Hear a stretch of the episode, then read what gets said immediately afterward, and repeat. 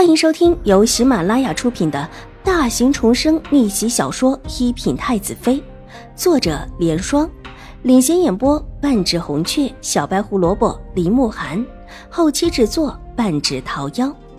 喜欢宫斗宅斗的你千万不要错过哟，赶紧订阅吧！第九百零七集，殿下，那我。拿了，先回去看看吧。邵婉如站起身来，拿着画卷，冲着楚留臣深深一礼。这会儿时间尚早，他得好好回去查验一番。去吧。楚留臣挥了挥手，这一次倒是没有难为他。邵婉如转身离开，但到了门口忽然停下，急转过头来，发现楚留臣正撑着头看着自己，手有一些不自在的握了握手中的画卷。殿下，方才邵颜如已经去见普山师太了，说见到了，也早知道这画卷到了王爷的手中。无碍，他见不到，本王的人在哪里？楚留臣笑了，清雅中透着闲适。当然，如果那张俊美的叫女子都嫉妒的脸上没有那几道红肿的痕迹，会更好。邵婉如不无心虚的点头，急忙转身离开。生怕这位爷别又想起这事儿，门外两个丫头早已经守候在那儿，看了看青儿手中抱着的几卷花，邵婉如微微一愣：“小姐，这是您以前放在这里的几卷画，奴婢帮着搬几卷过去。小姐的画卷大多数都在那边，到时候收拾起来也方便。”青儿上前抱着画卷向邵婉如行礼，邵婉如点了点头。把手中的画卷递给青儿，青儿一起抱在手中。小仙子把人送到了大门口，恋恋不舍地看着邵婉如主仆离开。她可真是巴不得五小姐再陪自家殿下多多的说话，至少殿下心情好。殿下呀，这心情一好，他们这些下人当然心情也好。当一个太监啊，也真是一个操心的命了。主子成天作死作活的时候，担心主子身体；主子现在不作死作活了，又要担心他的婚事。现在主子连婚事都快敲定了，又担心主子什么时候可以成亲，什么时候能够抱上小主子。小轩子觉得自己真的是心好累。还不进来？正屋里传来淡冷的声音，原本还显得有一些颓废的小轩子。立时，整个人心神振奋起来，急忙应声：“爷，奴才马上就进来。”他其实还是很喜欢替爷操心的，这不是说明爷信任他吗？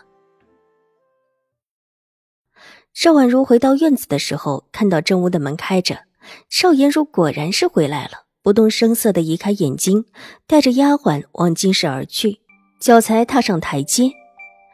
就听到身后邵颜如的声音：“五妹妹去了哪里？”转回头看到邵颜如从廊下过来，满脸带笑：“方才去了之前的屋子，让青儿把以前的画卷收起来。”邵婉如不动声色地站定脚步，待得他过来，才微微一笑：“五妹妹的画卷可否一观？”大姐，请进来坐下再看吧。说完，举步进了静室，邵颜如跟了上来。而后，青儿把画卷给了玉洁之后，便退了下去。她是一个粗使丫鬟，不便在屋子里伺候。玉洁，拿一卷画给大小姐看看，让大小姐品评一下。邵婉如坐下之后吩咐道。玉洁随意的抽了一张，放置在桌子上，随手要把其他几卷给抱走。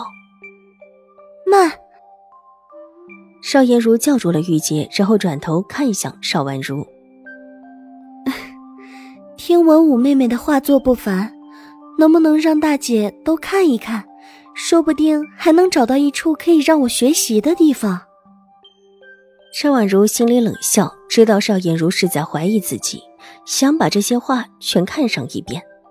大姐，我画的并不好，只是闲暇之作罢了，和大姐不山师太不能比的。方才倒是后悔，若是跟着大姐一起去了普山师太处，说不得还能向普山师太求一画。整个玉回庵谁不知道普山师太的画作最佳啊？大姐得其真传，自然也很出彩。邵婉如婉言道：“取月送上茶水，邵婉如接过一盏，喝了一口之后，向玉洁挥了挥手，玉洁退了下去。邵颜如原还想把人留下，但看邵婉如婉然拒绝的样子，也知道这事儿不能强求，把茶盏推开，手中的画作展开，是一卷风景画，画的似乎就是这窗外的景色，群山环寺，风景宜人。远处层层叠叠云雾环绕，迟了叫人心旷神怡。